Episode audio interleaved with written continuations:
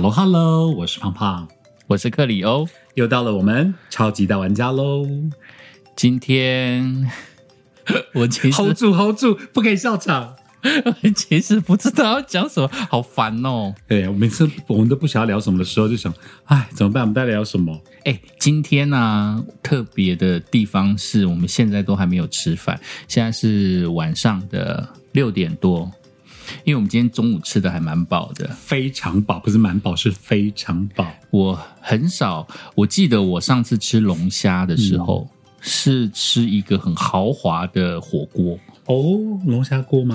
对，龙虾锅，然后它就是一只一尾龙虾，嗯直条条的，嗯，就就是那端上来了之后，哎、是一尾吗？好像是半尾而已，诶它好像是切一半的，哦，对，是切一半的，然后就是端上来，嗯，对，然后就大概大概比我的手背再短一点点，嗯哼对，哼，就那种小龙虾那种波士顿应该大龙虾，波士顿的波士顿龙虾，嗯哼然后是只有一半，嗯，那时候锅子根本就放不下它，我就想说我要怎么煮这个 这个龙虾？哦，所以它不是烹煮好再端上来，没有没有没有没有没有火锅啊，所以它你要自己把龙龙虾虾的肉嗯龙虾丢下去，然后让它慢慢慢慢煮。然后那是我第一次吃龙虾，哎、嗯第一次吃煮就是用火锅煮的龙虾。嗯，然后龙虾餐我很少看到带壳，就是完整的，有两只熬的，然后嗯完整的端上来我没有。今天是第一次吃，嗯哼，对，而且还是两尾哦。而且请我们哦请客的人说本来要点三尾，后来我们两个一起齐力阻挡说两尾就够了。我就一直没有办法想象你的龙，就是那个龙虾到底有多大条。对我一直没有办法想象，等到它端上来的时候，我就哦，Holy God 仔。嗯，原本原本还要再点一个排、啊，我想到牛排我就流口水，对，因为有点想要吃牛排，那一家的牛排、就还蛮蛮想要尝试因为海陆至少都吃到但。是我就很担心吃不下，因为他说他的牛排可能就比较大份一点。我心里想说：天哪，两尾龙虾了之后再加一个大牛排，可能有一点太多。嗯然后他说还有点干贝，我说啊，那这样加干贝就刚好了。干贝哦，比五十元硬币还要大，厚度、高度都大。厚度，嗯，很 juicy。所以我也要讲 juicy，超好吃，而且我我每一个我都用柠檬，有没有去加味？对，天哪，那干贝连我的小口都无法一口。而且那个龙虾啊，一公一母，就是对，店员讲的一公一母。我好蠢，我还问他说，我还问店员说，老板这个 一公母要怎么分？公母要怎么分？我们两个也不知道。哎、前几前几天的新闻，我花脸书的时候，嗯他们就说，就是脸书上有一个新闻，就是想说什么蟹膏、什么蟹黄之类，蟹黄好像是卵，就是螃蟹卵，然后蟹膏是是那个蟹的精子，然后很多人就在 回说。很多人在下面就回说：“天哪，这样以后怎么敢吃啊之类的。”然后我心里就想说：“奇怪，大家都吃这么久，不是知道蟹膏是那个东西吗？哎、说真的，你没有，我知我知道看到那篇，他还写说，一般常吃台湾的小吃的猪的部位，原原它的原名叫做什么？可其实是哪个部位？然后他讲到虾膏、蟹黄，对呀、啊，我想说鸡福都在吃，而且还是名菜哦。而且你可以，你你可以接受咬蛋蛋，但是却不能接受假小。这是什么道理？我不是很懂。然后听说有人在吃那些，哦那我们吃鸡蛋怎么办呢、他说我怎么办，我吃了一堆子孙。哎、鸡蛋也是啊，吼，鸡蛋也是啊，你看生吞鸡蛋的时候，你会想到妈妈吗？不会吧？我们那天在吃，我们那天在吃龙虾的时候，真的是两个闹得好好笑，就什么都不懂。然后但是请我们吃饭的美食家，嚯、好厉害哦，好懂吃、好懂。吃哦。对，而且知道说东西怎么吃，然后很新鲜，然后又可以很健康。对，而且你知道，一般人如果你像阿克、像克里欧跟胖胖，我们吃的是活生生的龙虾在你眼前，在你旁边这样煮煮煮变成熟的。但是如果你一般到一些把肺啊什么，你可能吃的是冷冻的，哦，味道完全不一样哦。嗯，新鲜就是那种海鲜店，大家所以大家才会想说很喜欢去海边啊，然后去很喜欢去海边哦，对，去海鲜店啊，就直接现捞很流，是不是？很捞啊，对啊，就叫那个叫什么流，现流。限流，算了啦，反正流，嗯对啊，反正就是那个意思，就对。很老啊啦。对，就是可以直接看到它活生生的抓起来会动，然后就直接下锅煮这样。对，哦，那个超新鲜味道超鲜美的。对啊，我在其他地方吃那个那个什么那个什么 Lobster，酒醉醉虾的时候，也差不多是这样的，反正就捞起来，然后下锅开始煮，嗯，然后就很新鲜，很好吃。有个赞，很棒。我们上了一课，不过因为同样的这个餐厅，我十几年前也吃过一次，哦但我觉得这次更好吃哎、哎，是同一间店吗？因为听说他们的不同店。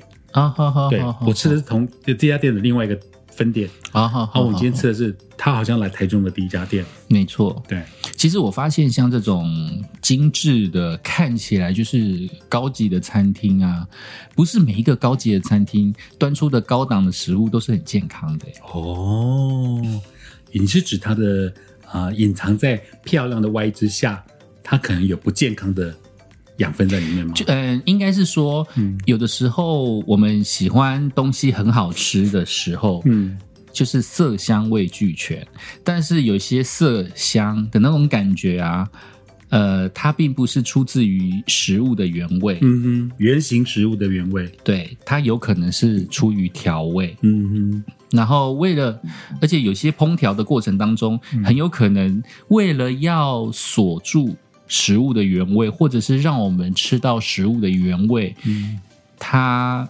会有不一样的处理的方式。嗯譬如说，诶，就是之前就是有听到老师在讲，讲说，诶，为什么大家在烹调的时候会使用沙拉油？是因为沙拉油没有味道。哼，因为它如果有味道的话，像苦茶油啊，其他的油油，它如果本身带有一点味道的话，会影响到食物在烹煮的过程当中会影响到食物的味道。P K B 加 K B 的波港体啊，，对，所以也许健康的油，呃，经过了不一样的烹调的方式呢，会影响到呃食物的味道。呈现但是呃，有一些餐厅为了呈现食物的味道，它不见得会用到那么理想的油。嗯哼，对，但是这其中的怎么去斟酌呢？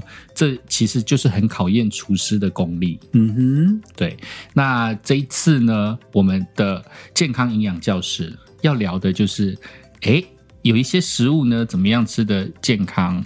然后有一些食物烹调的办法呢，可以协助我们诶分辨说怎么样子吃的很健康，然后怎么样子是色香味俱全，然后为什么有一些高档餐厅它用的油会有一些不一样？我呃在听节目的时候有很大的收获。我们都会学到非常非常多对健康很有帮助的知识哦。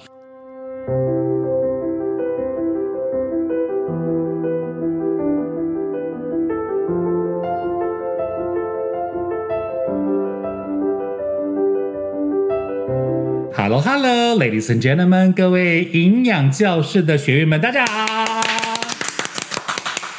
又到了健康时间了。有人说胖胖，听你的 podcast 能获得很多对健康方面的知识，我自己也是啊。从上次跟华安营养师合作以来，我每个月有督促自己要。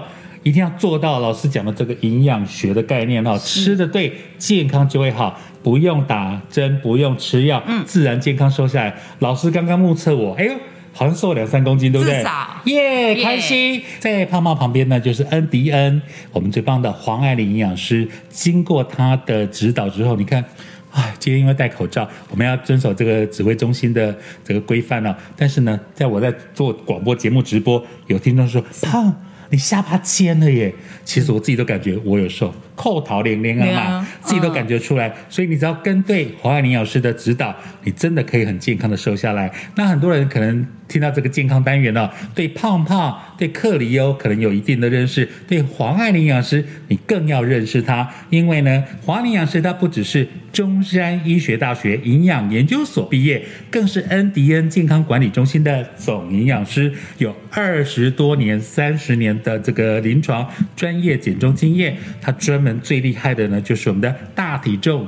减重规划十公斤到八十公斤来就补，还有各类型的肥胖问题的处理，交给他就没问题了。还有呢，慢性病营养咨询规划，减重案例已经累积了数万多人。一这个非常棒的优良著作呢，就在我们的啊胖胖跟华营养师的背后哈，一生就减一次肥，还有减二十公斤。健康减重同学会这两本好书，希望你能够来好好的阅读一下。而且呢，我们的安迪安营养师团队早期呢是以协助医护人员减重为主，这几年呢才开始帮助一般民众解决所谓的各类型的肥胖问题，擅长大体重跟慢性病营养的咨询问题哦。哎，老师，我们今天呢要跟大家不断的宣导健康减重的重要性，您的初衷是什么呢？好，呃，这几年来哦，我们发现哦，慢性病，呃，跟肥胖正相关的慢性病越来越多，所以呢，政府单位它也会宣导，呃，我们有一个共识，认为肥胖其实就是慢性病，而且肥胖所导致的慢性病啊，呃，在这几年的我们国人的十大死亡原因，据说有八项，就是统计起来有八项跟肥胖有正相关，真的哦，有八种。呃，第一种是癌症，癌症 cancer，对，癌症，还有心脏血管的疾病，心血管疾病，中风、心梗啊，再来是脑血管疾病，是。跟糖尿病，还有高血压，高血压引起的一些后续的一些疾病啊，是。跟慢性下下呼吸道就是肺部好的一些症候群，跟肥胖也有正相关，还有肾性病变，比方说糖尿病的肾性病变，以及肝病，慢性肝病，脂肪肝。或者内脏脂肪偏高，这些在在的都是跟肥胖有正相关。嗯，所以我们认为哦，一个人一旦发胖，以前都会说啊，发胖就是发福，hockey 啦，不是发胖就是发病。哦，发胖不是发福。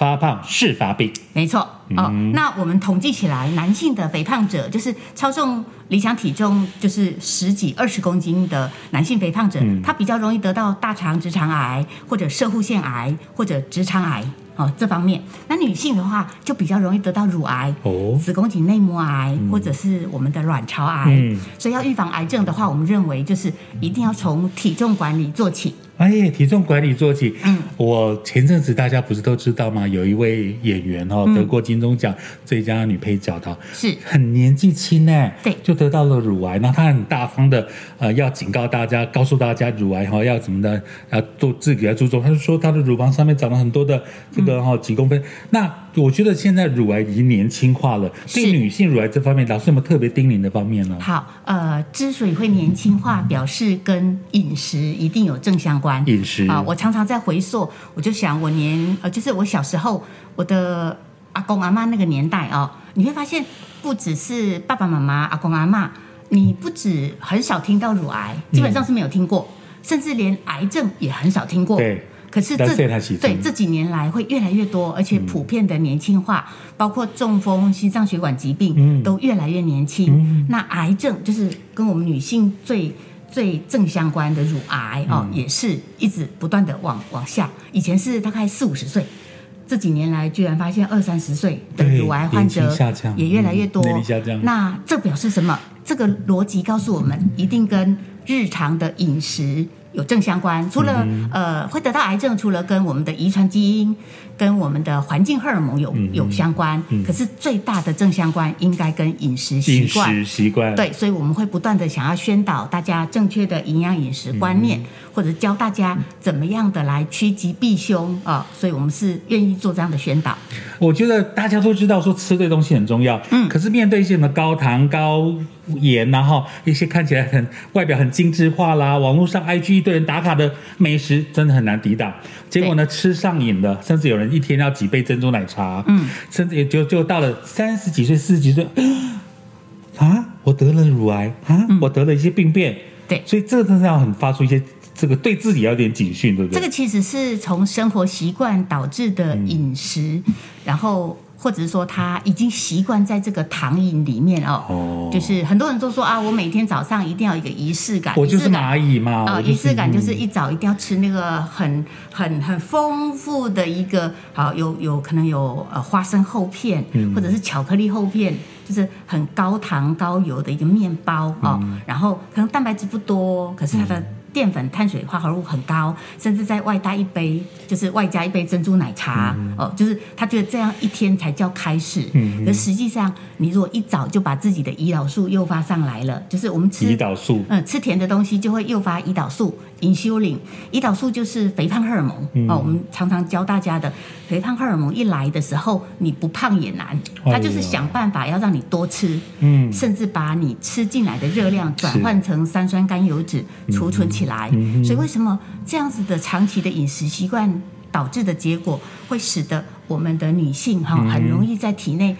储存了过多的一些脂肪，嗯，那脂肪会引起体内的动情激素浓度越来越高，所以当你不小心有一些细胞变异，我们每个人每天都有可能一些呃要排汰换一些好的细胞，坏的细胞都要有细胞的新陈代谢嘛，哦，那坏的细胞也会长出来，好的细胞会增生出来。可是当你如果不断的有一些不好的细胞在体内又被动情激素刺激的话，它就很容易转换成。如果在乳房就是乳癌，在子宫内膜就是子宫内膜癌。天哪！嗯，对你一旦发作的时候，这时候你会发现说，哇，这时候才要来寻求一个比较健康的养生的态度。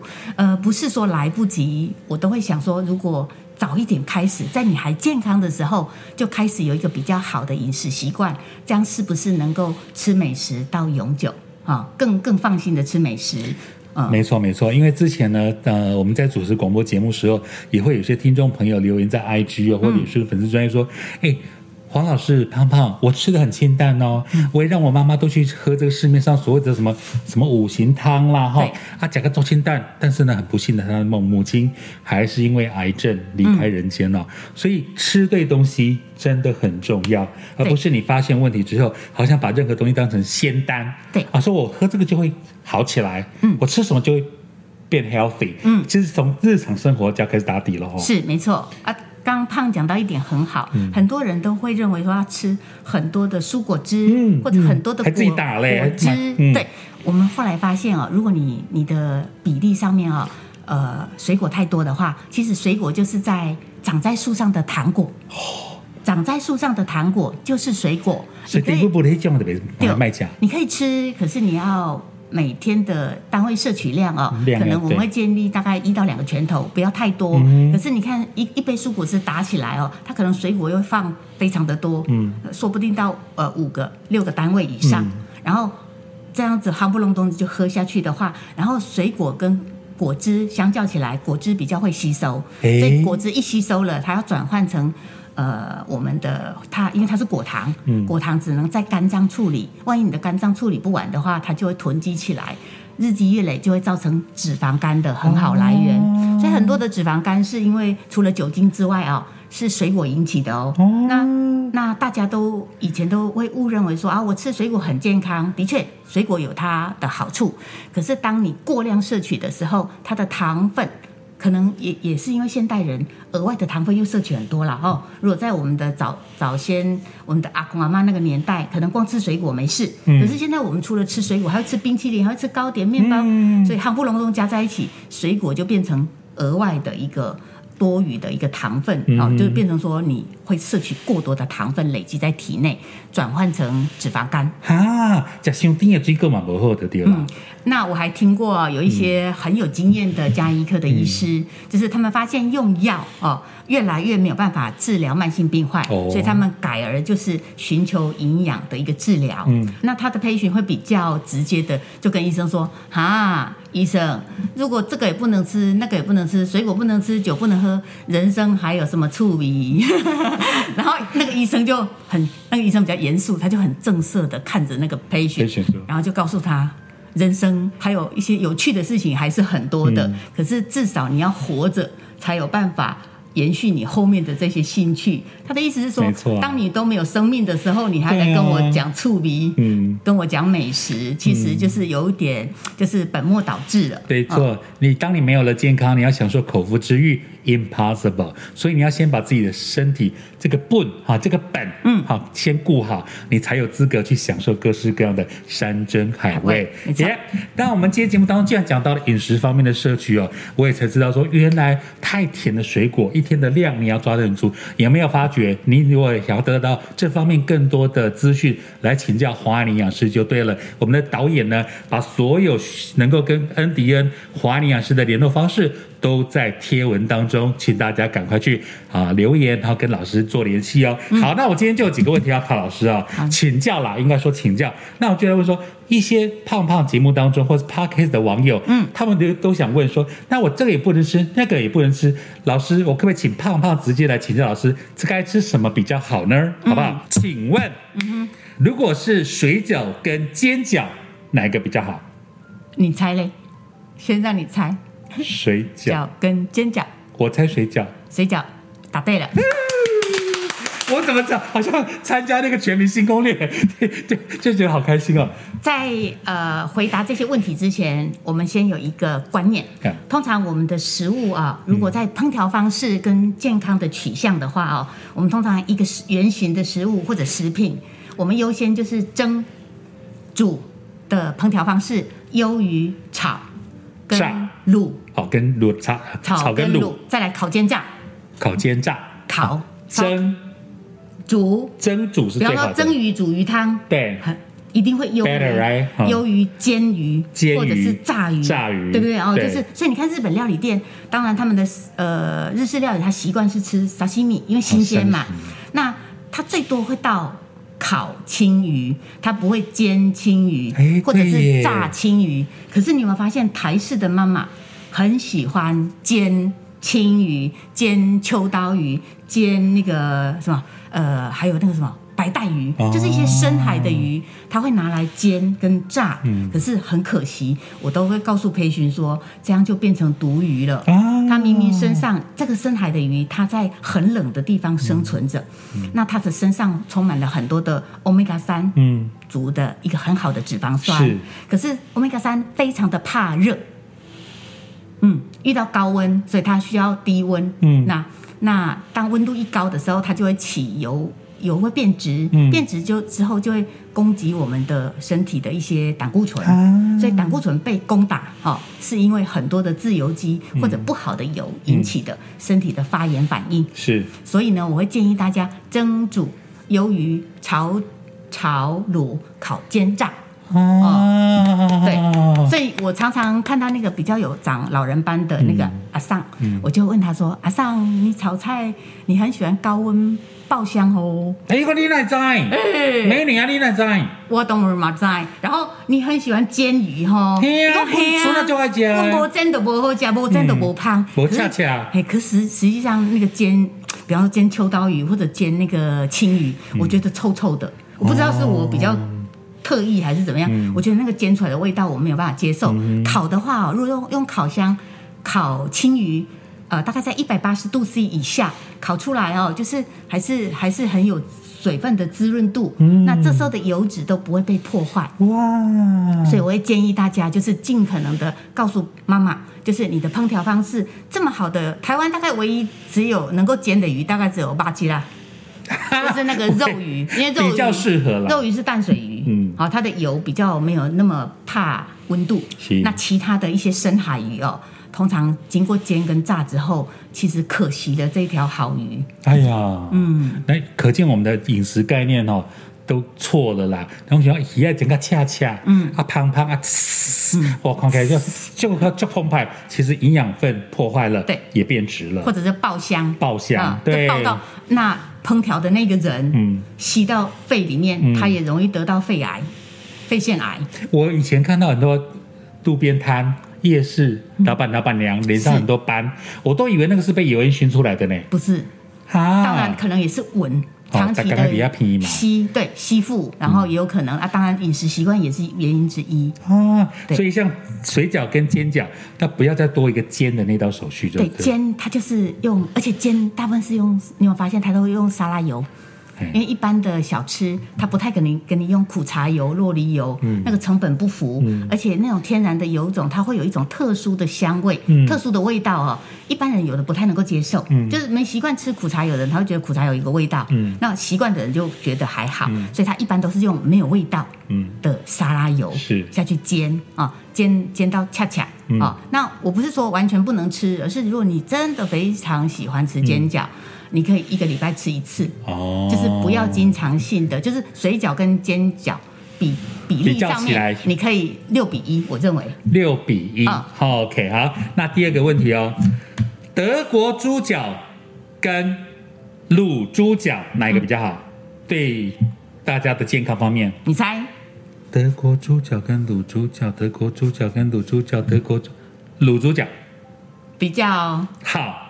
答对了，啊，全民新攻略第二分，第二分。因为我想说德国猪脚就像你讲它是炸的嘛，对，炸到脆脆酥酥，那对个，它切起来刀片，哇，是很酥，可是基本上它那个胶原蛋白都已经变质了。哦，那个 QQ 的那个部分质变了，有点可惜啦。所以为了吃那个脆脆感，其实胶原蛋白都没了。对，所以吃德国猪脚应该就是吃口感，这时候你不能奢望它有太多的营养价值了，这样子。哦，那好，刚刚这个卤猪脚是比这个德国猪脚好啊，better。好，果汁跟水果呢？这个你一定知道。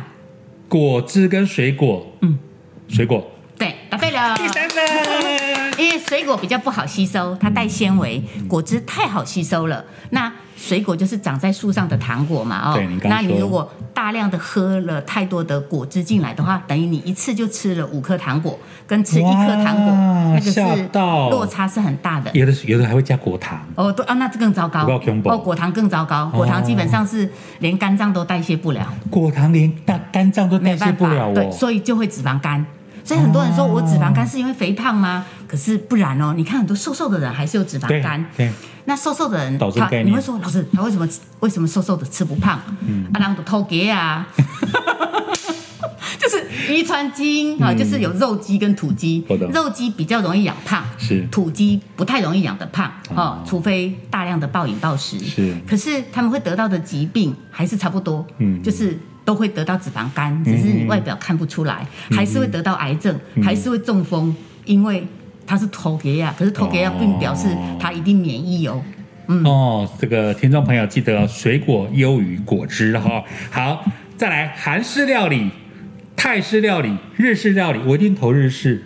对，就是再来嘞，那、第二个是日韩泰，所以我就说是哦，就是日式优于韩式优于泰，呃。颠倒了。呃，其实泰式跟韩式哦，嗯差不多接近，可是泰式比较带一点点酸、酸辣甜、哦，就是然后炸的东西，其实他们两个的比例其实是差不多的。嗯炸物这个这个其实是在我们帮学员做一些呃健康减重，给他嗯建议他的聚餐嗯的、呃选择的优先。比方说，他刚开始只有减十公斤，嗯我们会请他在这十公斤内尽量要去聚餐，选择日式料理，嗯啊、或者火锅，嗯。啊、然后等到减了超过十公斤了，呃，就是已经二十公斤了，这时候就可以加泰式跟韩式进来，就是稍微有一点点重口味负担的，我们等到比较瘦，嗯。才来吃，嗯。所以意思就是说，瘦下来的人什么都可以吃，瘦下来的人，你就有资格什么都可以吃就是他的了。条件会比较比较宽了嘛，哦，嗯因为他有资格啊。我一直强调，你要什么资格才能够做什么样的事情，这个这个是一生的准则啦。没错，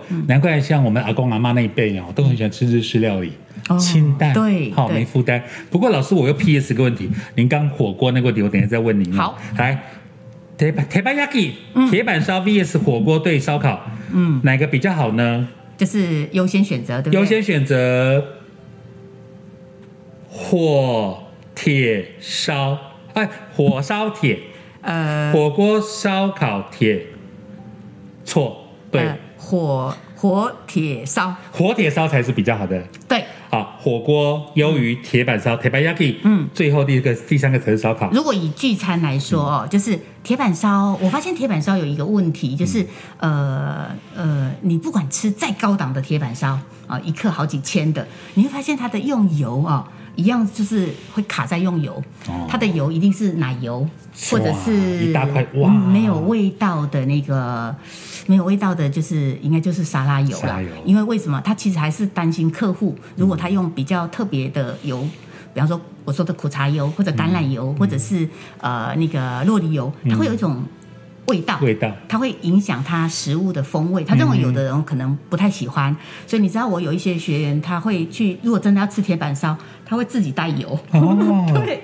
就是当然是吃。你帮我加这种油，对对对对，就是哦对，就是比较高档的，它它有点克制化，然后它大概跟跟跟那个厨师都很熟了哈，跟跟师傅都很熟悉。哎，会提出这种要求的，对自己的健康一定很对他认为说，他知道说他他想要享受那个铁板烧的感觉，是。然后那可是他又希望不要有太多的负担，是。嗯或者奶油一吃到体内，或者是沙拉油吃到体内，其实再好的食材，不管你是新鲜的干贝、新鲜的明虾，都已经变成负担了，很可惜。哎那像老师有很多早餐店呐，嗯。那个吐司一拿都那个奶油 butter，哇嘎呢，那个你也不建议喽。哦，那个很恐怖哦，很恐怖哦那个就是肥胖的来源。哦，一早你就让你自己处在一个准备变胖的状态，哦。因为一样胰岛素就上来了。嗯。所以如果你很想要享受这种早午餐，如果你想要天天吃的话，我我发现现在的早午餐也在进步。嗯。它可以选择就是呃，它可能会有一个一个炒蛋或欧姆蛋，对不对？对。然后它一定会有一个生有一些生菜沙拉，对，放旁边，然后他把他的那个哈德那个德式香肠拿掉。啊、然后如果面包可以改成一块鸡胸肉，嗯。或者一颗水煮蛋，这样子的早餐。的丰富度跟健康度会非常的高，就是少掉那个，我觉得早餐店就是那个面那块面包哈、嗯。就是厚片呐、那块厚片大概会占你一天需要的热量大概大概一半以上哦，它非常热量非常的高，然后 GI 值也很高，还有那个德式的红红红的香肠，嗯我认为香肠不要天天吃。是是是，那或者说你真的很爱吃这样子的感觉，那就请你一个礼拜吃一次。偶尔就好，嗯偶尔好吃节制一下下，对对对。不要一大早第一个 breakfast 就造成你的身体负担，可不得嗯。了。最后的倒数第二个，那鱿鱼丝哦，追剧呀、玩手游都爱吃，鱿鱼丝跟鳕鱼香丝哪个比较优？我猜鱿鱼丝，鳕鱼香丝啦，它是鳕鱼香丝啊，为什么？鳕鱼香丝的热量也比较低，然后它比较不甜，嗯虽然还是有点淡淡的甜甜咸咸，可是相较于鱿鱼丝，鱿鱼丝在烧烤的过程当中要抹很多的糖啊酱，然后然后烤完之后再把它撕，所以它的、它的盐分跟糖分相较于雪鱼香丝比较高。我知道，尤其是那种夜市那种，或是那有的店家他烤整片，怎么？对，他剔了底下嘎来嘎去。对啊，你讲是那种体鱿鱼，丝对对对对对对。所以雪香丝是比较 better。哦，您讲的是原味的，如果原味的就很好哦。我以为我我，如果是原味的那种，有几种那种基隆、海口买的那种很对，那种大概只有一点点盐分的，它没有刷酱的。那可以哎，那个就比鳕鱼香丝更好。啊，如果是那种刷酱，或是那种什么烤透抽，嗯，那个就是是高盐哦。出油的时候偶尔吃吃。OK OK，我懂我懂。哦可是如果你一个一个想要减肥的人，他如果要选择的嗯话，我们会建议还是鳕鱼香丝优先。OK 好，最后一个来，请问洋芋片哦。做刷嘴耶，虾味鲜五告喝甲，从小到大都陪伴我们成长。那洋芋片跟虾味鲜哪个比较优哦？优优先对不对？嗯虾味鲜，对，虾味鲜耶，又得分了。得分很厉害。洋洋芋片这个概念当中都觉得它不 OK 哈。洋洋芋片它是它是属于一种油炸的碳水化合物，嗯。我们很担心它停它在这个成分在经过油炸淀粉经过油炸烹调后会产生很多的丙烯酰胺，嗯哼。丙烯酰胺不好意思，它也是一级致癌物，跟亚硝胺一样，就是红肉里面的亚硝胺，嗯或者一些苯丙酸钠己二烯酸，嗯都是我们说的对身体比较有负担的一些防腐剂啊。天呐，今天这个简简单单几个问题下来，让你对吃的概念有没有正确的厘清呢？更不要忘记了，北部地方的朋友，请打电话到零二二三八八八二八二零二二三八八八二八二恩迪恩北部的这个中心啊。中南中彰头南中南部地区的朋友，记得打零四二四七三八零二零零四二四七三八零二零，交给老师一个小时左右的咨询，跨出健康的一小步。带给大家未来人生最美好的一大步。我们健康单元，下次见喽。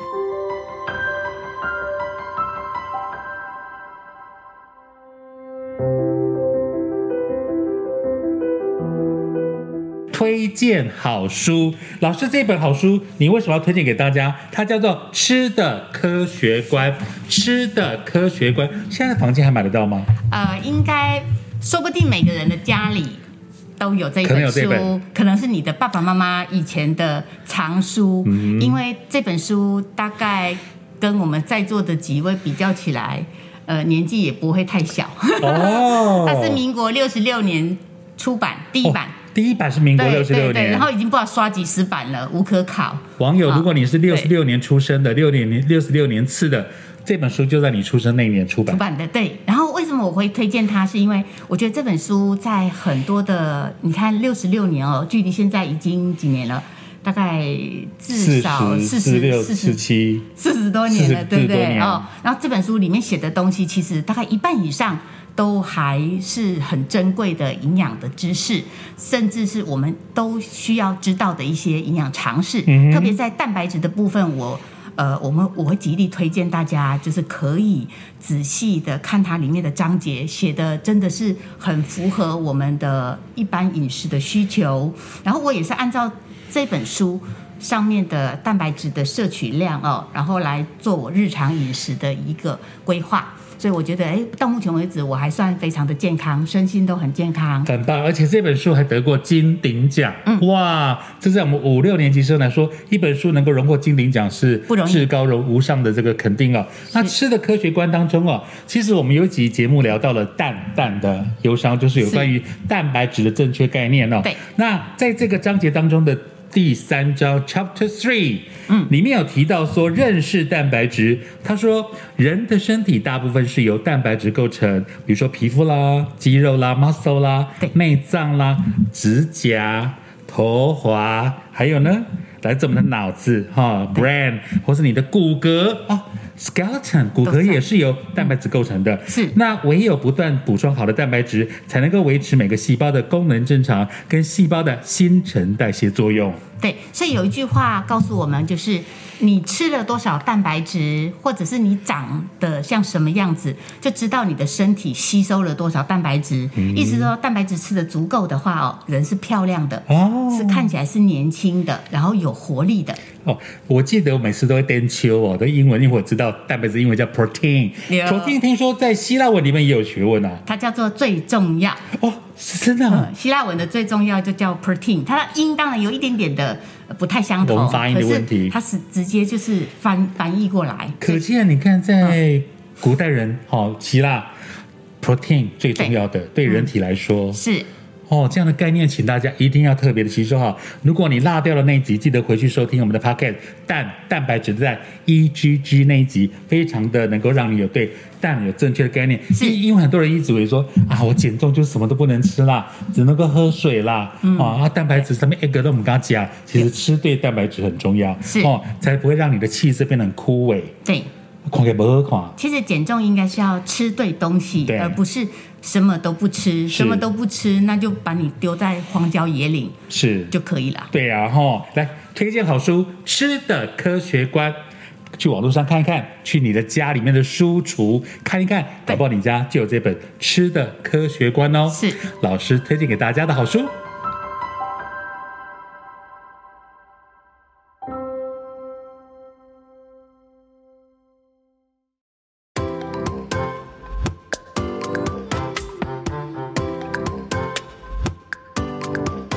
胖胖，我们之前是不是有聊到你喜欢吃哪一哪个异国料理？日式、泰式、韩式之类的。其实我要我挑的话，我第一个当然是日式。我觉得台湾人都会挑日式，哎呀，你看日式餐厅那么受欢迎，但是都不是为了健康 诉对求。刚刚刚刚的那个快问快答里面，嗯其实日式是最健是最对身体最健康的。负担也是最低的。对，然后我就会觉得说，其实台湾人就是那个要怎么讲啊？饮食方法吃饭配，菜，对不对？还是吃对，就吃饭配菜嘛。加崩爱配味，然后吃饭配花。那这样永远都吃不完。哎，所以为什么人家说加崩哦，就是要这样全一一家人或者好朋友聚在一起吃的饭，会比一个人吃的更有味道。嗯哼哼哼哼，这点我蛮赞同的。对啊，你有没有发现台湾人在吃，不管是吃简餐啊，还是吃桌菜啊，嗯任何一个食物都是饭当主食的时候就饭扒一扒，然后夹菜，嗯然后配着饭吃，夹菜配饭吃，对不对？习惯吗？但其实传统的日本吃法不是这样，哦，日本它就是有分很多种，嗯。它就是有煮锅啊，还有煮的，然后还有小碟子一堆。小碟子那是腌菜，嗯。腌菜把它放旁边，嗯，然后他们的菜，他们的青菜，我不知道为什么，像台湾人煮青菜都喜欢用炒的，嗯。但是日本人，你看日本人的青菜哦，要么就是水煮，就在汤锅里面，嗯，要么就是凉拌。对，他们就是拿来做凉拌，嗯。凉拌就是淋一点油啊，嗯。或者是加撒一点芝麻上去。嗯。我很喜欢吃日本的凉拌的菠菜，很好吃。对，然后呃，他们还有什么？煮锅嘛，嗯。蒸的，然后再来是炸的也有了，天妇罗类的啊，他们也会。然后还有那个叫那个叫炸虾什么的，那个鸡叫那个炸鸡叫什么？他们啊，唐扬，唐扬对、嗯。唐扬，嗯。然后炸的还有鸡的名叫煎的嘛，唐扬，然后还有煎的煎的嘛，他们好像也是有烤的、啊嗯烤物嘛，嗯，就串烧嘛，肉你串、啊、烤为什么比这样之类的？就烤物，嗯。对，然后就是这一类的哦。但是你会发现，他们在吃这些东西的时候，就是一直吃菜，他们不会配饭，嗯。饭配什么呢？饭配腌菜，嗯，就是他们会有那种小的紫苏梅，对，或者是呃那个什么梅子之类的，嗯，或是那种海藻、那种海草之类，对不对？呀啊，或者是腌萝卜对。之类的，然后，好好吃。这些腌菜就是配饭，嗯，所以他们的他们都是把菜吃完一轮了之后，最后才吃淀粉，哎，对耶，很养生。我忘留到最后，嗯，饭嘛啊还有我忘呃，然后还有牛蒡啊，他们有嗯牛蒡对对对，牛蒡配饭丝，吃，对，对，然后他们刚开始可能，呃，如果有味噌汤的时候，可能味噌汤那时候我去日本旅游的时候，那时候有导游，导游就跟我们讲说，通常一刚开始就是有味噌汤的时候，都是先喝汤，因为 他们说那个筷子是干的，嗯夹米饭容易粘住，嗯，所以他就说沾一。下，对不对？他就说，因为日本人喝味噌汤是不是用汤匙？嗯，他会把味噌汤拿起来，然后用筷子拌一拌，对，味噌才会那个，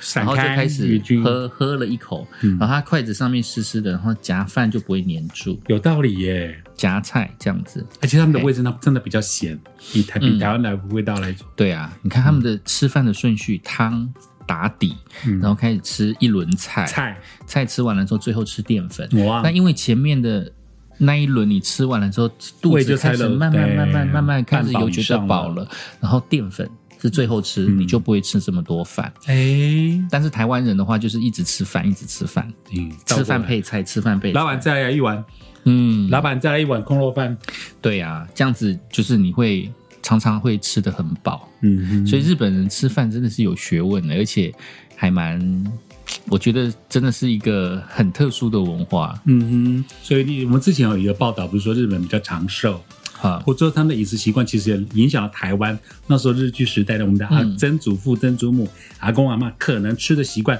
还是日式料理。而且今天我才知道说啊，原来吃鱼的时候，深海鱼真的不能用煎的，哎，对，会浪费了它的蛋白质、它的油脂这。就是刚刚黄老师告诉我们的。没错，好特别、好厉害哦！嗯所以呢，将来有机会真的要来亲眼见证黄老师烹调健康料理给大家来享用哦。而且我们在以后真的是吃日本料理、吃任何料理的时候呢，哎、也可以遵照这样子的一个方式，也许我们可以吃得更健康，可以吃呃淀粉就不会吃到这么多，发胖的机会就会少很多。没错。这一集节目就到这边喽，咱们下回见。